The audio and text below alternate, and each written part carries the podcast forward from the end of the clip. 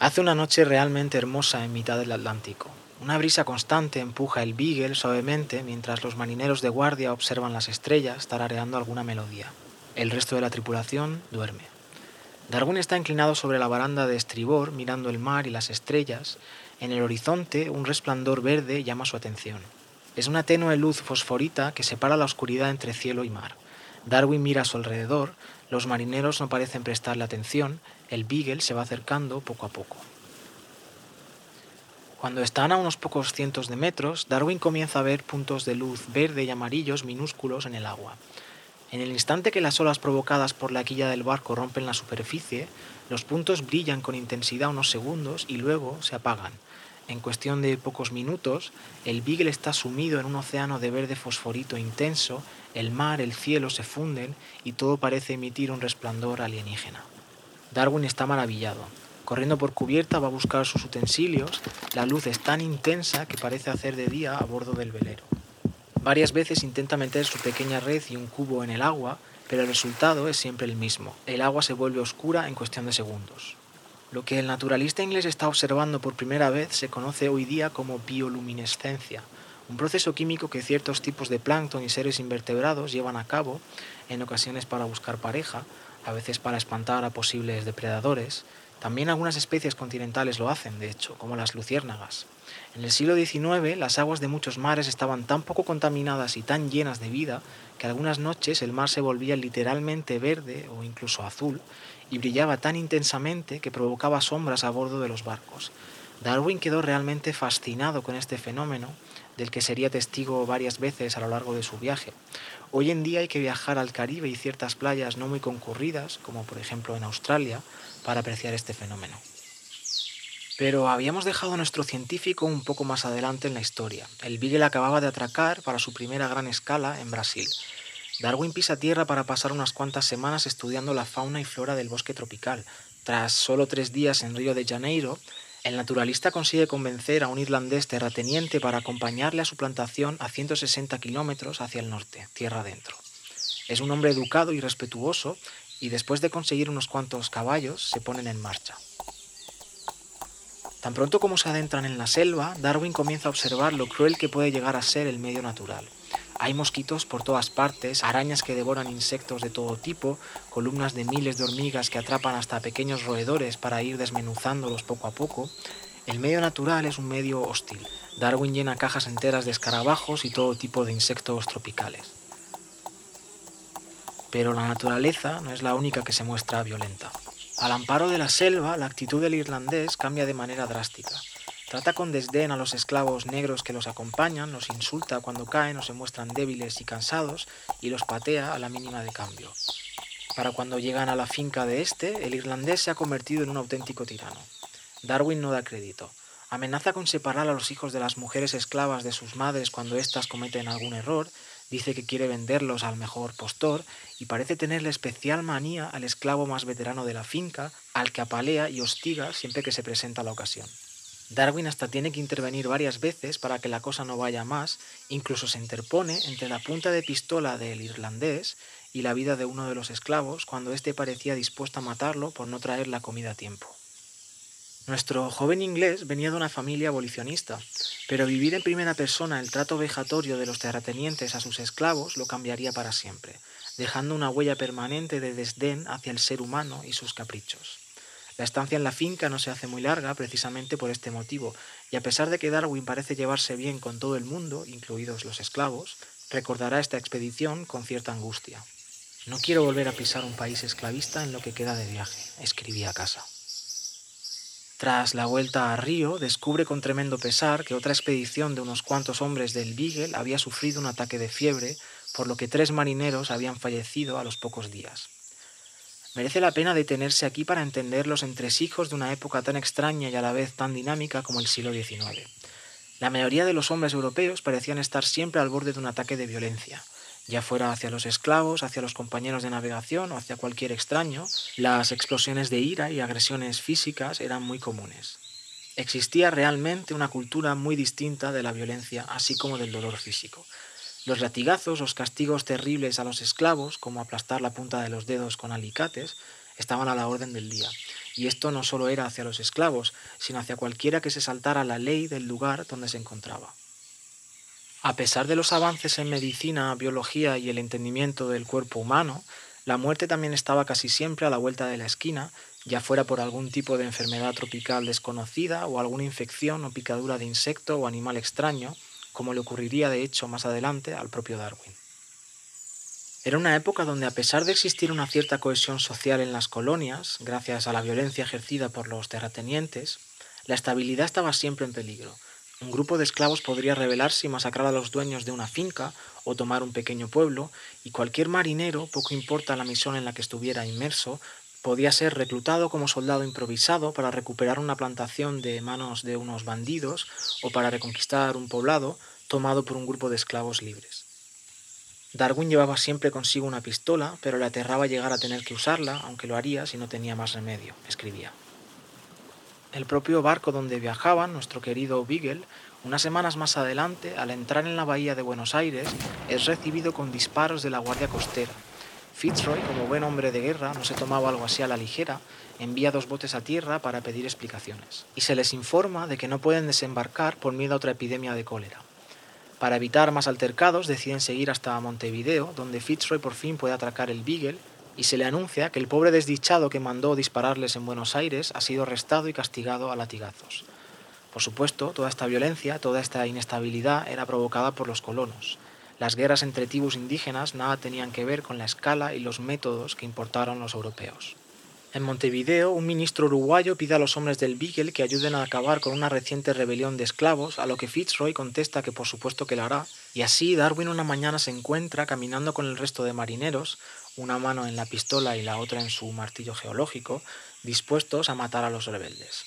Al llegar al epicentro de la revuelta, los esclavos habían desaparecido. Esta era la dinámica de una época marcada por la conquista a la fuerza del resto del planeta. El Beagle prosigue su viaje hacia el sur por la costa argentina, hacia las Tierras de Fuego, y tras su breve parada en Montevideo deciden hacer escala en Punta Blanca. Es un terreno arcilloso cerca de la costa, Darwin descubre con asombro los huesos disecados de animales de proporciones enormes. Junto con su ayudante Covington, un joven silencioso y algo huraño, comienzan a desenterrar lo que serían los huesos de una decena de especies de la megafauna. Charles está realmente ensimismado. En 1832 poco o nada se sabía de la paleontología de Sudamérica, por lo que Darwin estaba haciéndose con huesos y esqueletos únicos nunca antes vistos.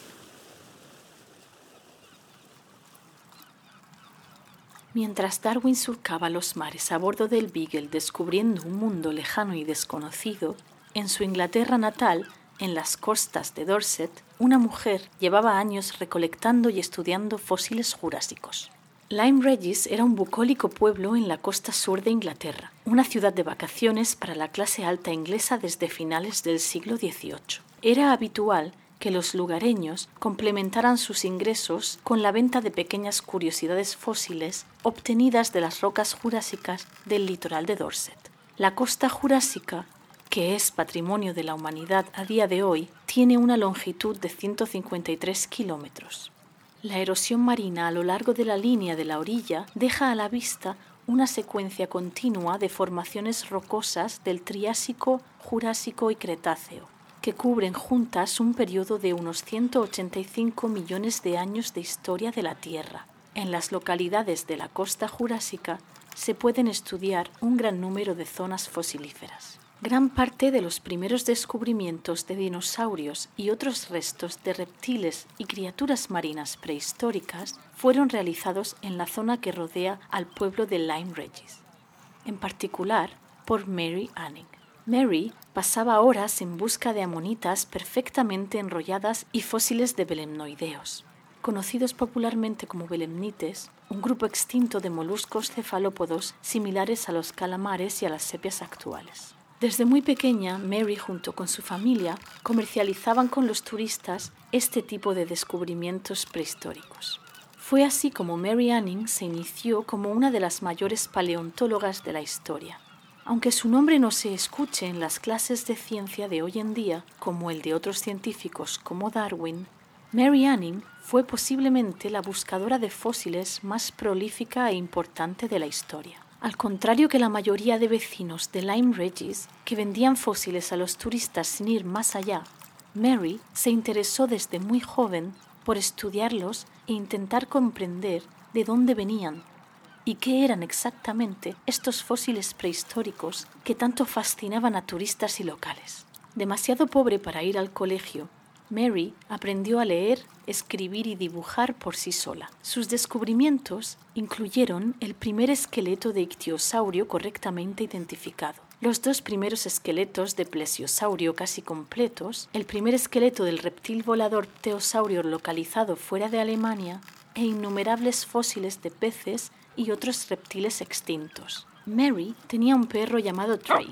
que solía acompañarla cuando salía a recolectar fósiles. El pequeño Trey la seguía a todas partes y Mary le había enseñado a sentarse junto a los hallazgos interesantes de mayor tamaño mientras ella volvía a casa para traer otra cesta o una carretilla. Algunos de sus hallazgos eran demasiado pesados para levantarlos. Mary adoraba a Trey. Existe un famoso cuadro donde podemos ver a Mary Anning portando su inseparable martillo geológico como Darwin. Ella también lo llevaba siempre consigo una cesta para recoger fósiles y a su lado, acostado en las rocas, aparece el pequeño Trey.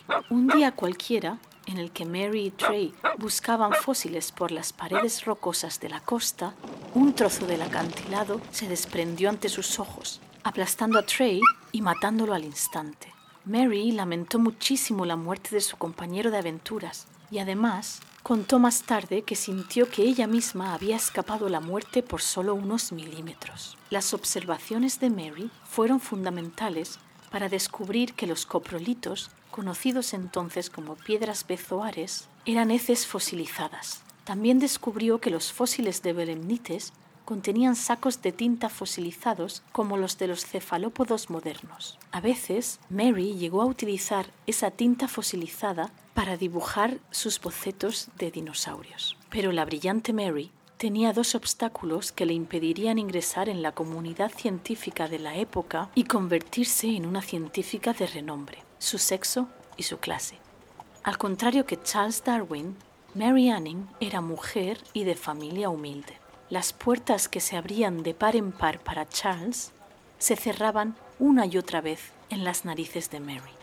Aunque Anning sabía más sobre fósiles y geología que los fosilistas adinerados a los que vendía, siempre eran los hombres ricos los que publicaban las descripciones científicas de los especímenes que ella encontraba y estudiaba, olvidando a menudo mencionar el nombre de Mary Anning. Científicos de todo el mundo venían a ver a Mary para hablar y debatir sobre fósiles y geología, escuchar sus teorías e hipótesis y comprar sus especímenes. La lista de corresponsales y visitantes de Anning contiene los nombres clave de la geología y la paleontología de principios del siglo XIX.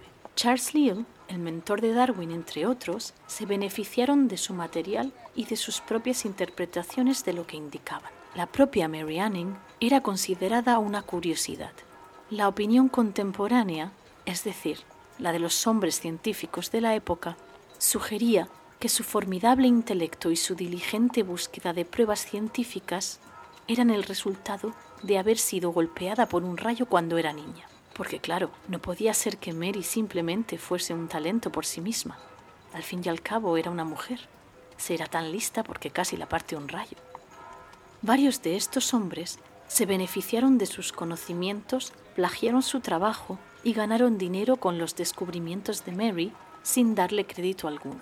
Llegaron incluso a añadir en sus presentaciones y publicaciones bocetos de las criaturas extintas dibujados por Mary, pasándolos por suyos propios o simplemente sin mencionar a la autora. Anna Pinney, una joven que a veces acompañaba a Anning mientras recolectaba, escribió, Mary dice que el mundo la ha usado estos hombres científicos le han exprimido el cerebro y han hecho un gran negocio publicando trabajos de los cuales ella proporcionó el contenido, mientras que no obtuvo ninguna de las ventajas. Los descubrimientos de Mary Anning se convirtieron en pruebas clave de la extinción. A principios del siglo XIX, muchos científicos seguían creyendo que, al igual que no aparecerían nuevas especies, las existentes no se extinguían, en parte porque consideraban que la extinción implicaría que la creación de Dios había sido imperfecta. Cualquier rareza encontrada se explicaba como perteneciente a animales que aún vivían en alguna región inexplorada de la Tierra. La naturaleza extraña de los fósiles encontrados por Anning algunos como el plesiosaurio, tan distintos de cualquier criatura viva conocida, asestó un golpe importante a esta idea. Los ictosaurios, plesiosaurios y pterosaurios que encontró, junto con los primeros fósiles de dinosaurios que descubrieron Gideon Mantel y William Buckland, demostraron que en épocas pasadas la Tierra estaba habitada por criaturas totalmente distintas a las actuales y proporcionaron un importante apoyo a otra controvertida sugerencia de Cuvier, que había existido una era de los reptiles, en la que los reptiles y no los mamíferos habían sido la forma de vida animal dominante. Esta frase se hizo popular tras la publicación en 1831 de un artículo de Mantel titulado La era de los reptiles, que resumían las pruebas de que había existido una larga era geológica en la que los reptiles gigantes habitaban la tierra, el aire y el mar. Estos descubrimientos también desempeñaron un papel clave en el desarrollo de una nueva disciplina de análisis geohistórico, que pretendía comprender la historia de la Tierra utilizando las pruebas de los fósiles para reconstruir los organismos extintos y los entornos en los que vivían. Esta disciplina se llamó más tarde paleontología. Mary Anning obtuvo algo de reconocimiento en la última década de su vida. En 1838, la Asociación Británica para el Avance de la Ciencia le concedió una pensión vitalicia. En 1846 fue nombrada primera miembro honoraria del Museo del Condado de Dorset y cuando falleció, un año después, su muerte se publicó en la revista de la Sociedad Geológica, que no admitiría mujeres hasta medio siglo más tarde. Mary Anning revolucionó el campo científico de la paleontología. Su trabajo influyó en las teorías de Charles Darwin, quien se refirió a ella en sus escritos como la hija del carpintero que merecidamente se ganó un nombre.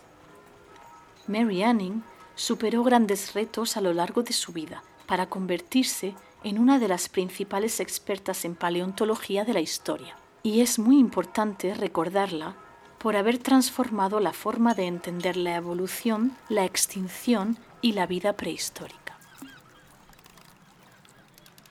Es en este punto del viaje donde Darwin tiene infinitas más preguntas que respuestas. ¿De dónde vienen esos enormes huesos de animales? ¿Cómo desaparecieron? ¿Por qué se parecen tanto a los huesos de algunos animales actuales? porque aparecen en zonas donde no hay vegetación ni vida para sostenerlos, y quizás lo más importante, ¿dónde encajaban todas estas piezas en el diluvio, en los relatos de la Biblia? Darwin comienza a atar hilos poco a poco. Estos animales existieron hace mucho, desaparecieron y las condiciones del mundo que habitaron también cambiaron. Nada de todo esto, por supuesto, aparece en el libro sagrado. Cuanto más viajaban hacia el sur, en sus escalas, más fósiles encontraba. A veces en la esquina de un huerto, a veces como curiosidad en una posada, incluso encuentra en una ocasión una calavera de un toxodón que unos chavales estaban apedreando y la compra por unos peniques para añadirla a su colección. Fue por esta época donde, mientras llenaba la cubierta del Beagle con sus huesos y animales disecados, comenzó a discutir a menudo con Fitzroy sobre el diluvio y los problemas del relato bíblico frente a lo que estaba descubriendo pero a Darwin le faltaban muchas pruebas, seguía muy confuso e inseguro con sus argumentos, así que ambos estudiaban en el camarote la Biblia del capitán y un libro de geología del naturalista buscando respuestas. A pesar de ello, el viaje seguía siendo una experiencia increíble para el joven Charles. Siempre que tenía ocasión salía de caza y traía con orgullo sus piezas a bordo, cerdos salvajes, ciervos y todo tipo de animales peludos que luego eran cocinados en cubierta para el disfrute de todos. Por supuesto, ni el mismísimo Darwin ni ningún naturalista de la época tenía la conciencia ecológica que podemos tener ahora.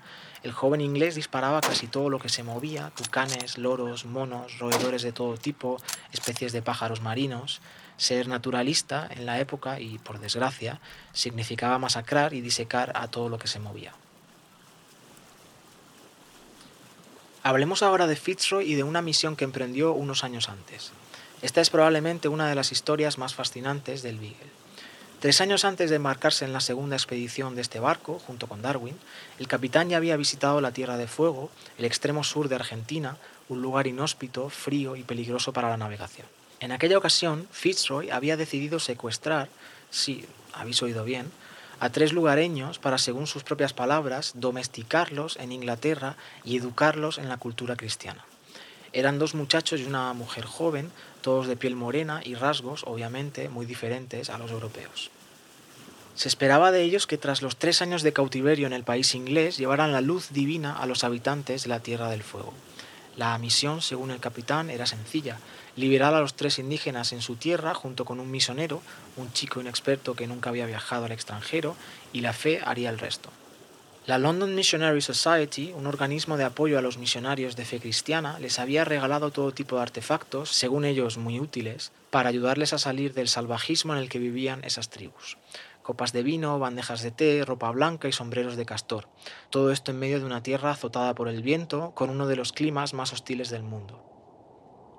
A las dos semanas, tras una ronda de reconocimiento por la costa, el Beagle y su tripulación volvieron a visitar a los fueguinos y al pobre misionero, y como era de esperar, no quedaba ni rastro del campamento ni las provisiones que le dejaron.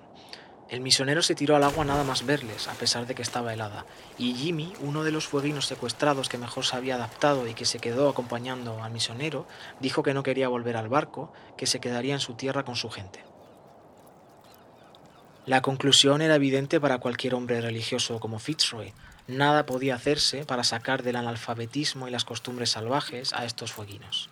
La suerte de estos nativos, en realidad, estaba echada. Darwin sabía perfectamente lo que estaba ocurriendo con los nativos americanos y australianos a cientos de millas de Argentina. Un siglo más tarde, solo quedaría un centenar de individuos de estas tribus y otra cultura y lenguaje desaparecerían para siempre. Su acercamiento a la civilización, escribía Darwin, solo les ha hecho más difícil vivir en su propio país. Gia Basket, la muchacha fueguina secuestrada, vivió muchos años. Numerosos marineros ingleses reportaron haberse encontrado con una salvaje de gestos educados y con cierto conocimiento de la lengua inglesa. Tuvo dos hijos, pero del final de su vida se sabe muy poco. Darwin hizo todo lo posible por seguir teniendo noticias de estos tres nativos, a los que había cogido cariño, y mantuvo correspondencia con marineros durante años para saber de ellos. Pero Darwin, a pesar de ser un hombre cándido y de espíritu científico, seguía siendo un hombre de su época. Sus diarios están llenos de críticas a los nativos por sus raras costumbres como raparse las cejas con conchas afiladas, pintarse de blanco con excrementos de aves marinas y en general llevar un estilo de vida, según él, lleno de frío, incomodidades y falto de sentido. Lo cierto es que nadie escapa a los marcos conceptuales de la época y cultura que le ha tocado vivir. Los nativos no entendían a los ingleses, los ingleses no entendían a los nativos. Los colonos masacraban a tribus de todo el mundo, los que más poder tenían buscaban subyugar y controlar a los que menos, y así desde el principio de la civilización. Un empeño milenario por imponer un punto de vista, una manera de hacer las cosas.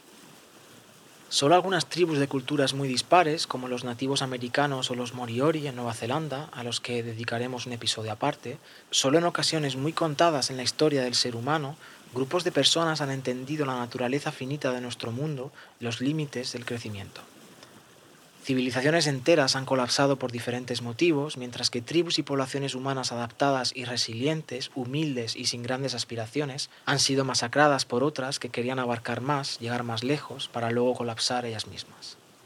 Es verdad, no sabemos qué habría pasado con estas tribus si el hombre blanco no hubiera acabado con ellas. Puede que se hubieran expandido y buscado controlar a otras, entrado en guerras y provocado genocidios. Puede, que si damos suficiente tiempo a nuestra especie, ésta siempre caiga en los mismos patrones, las mismas malditas acciones. Pero hay algo que invita a una reflexión un poquito más profunda. Las culturas que se expanden son las que acaban con las que se quedan quietas.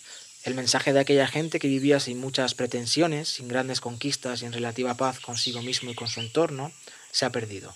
Lo hemos literalmente borrado del mapa. Por este motivo, inconscientemente, vivimos en una civilización global del progreso, de ir hacia adelante, de no parar nunca, y todas las alternativas a esto, desde hace siglos, han sido eliminadas. Por eso nos cuesta tanto entender otra cosa que no sea el crecimiento. Ese es el marco cultural en el que nacemos, la misma razón por la que los colonos no entendían nunca o casi nunca a los nativos. Ahora, muy lentamente y obligados por las múltiples crisis que se ceban con nuestra civilización, empezamos a entender no solo los límites del crecimiento, de la expansión, de la conquista, sino los límites de nuestra cultura, de nuestro marco y visión del mundo. No se trata, por supuesto, de idealizar la vida de las tribus, ni de tirar por la borda ciertos avances de los últimos dos o tres siglos. Se trata de reflexionar sobre el mensaje enterrado bajo los huesos de incontables genocidios. El mensaje de algunos pueblos, algunas culturas, que invitaban a ver el mundo de otra manera, a relacionarse con los demás y con el medio natural desde otro punto de vista, y hacernos preguntas importantes, preguntas que nos empeñamos en poner de lado, pero que están por debajo de todas nuestras acciones. ¿Cuál es el sentido más básico de lo que hacemos? Cuando hayamos conquistado, construido, aplanado y modificado hasta el último rincón del planeta, ¿qué haremos entonces? Cuando no exista otra cultura que la cultura global, el capitalismo, neoliberalismo, llámalo como quieras, ¿a qué dedicaremos nuestro tiempo? ¿Seguiremos andando hacia adelante sin preguntarnos qué y cómo dejamos todo lo que tenemos detrás? Mientras tanto, Darwin tenía muy claro a qué dedicar el suyo, y con cada milla que avanzaba el Beagle más claro lo tenía entender el mundo natural y sus habitantes. Hasta aquí el episodio de hoy. Volvemos a dar las gracias a la comunidad de Freesound y a Alba López por sus intervenciones y nos vemos en el próximo episodio.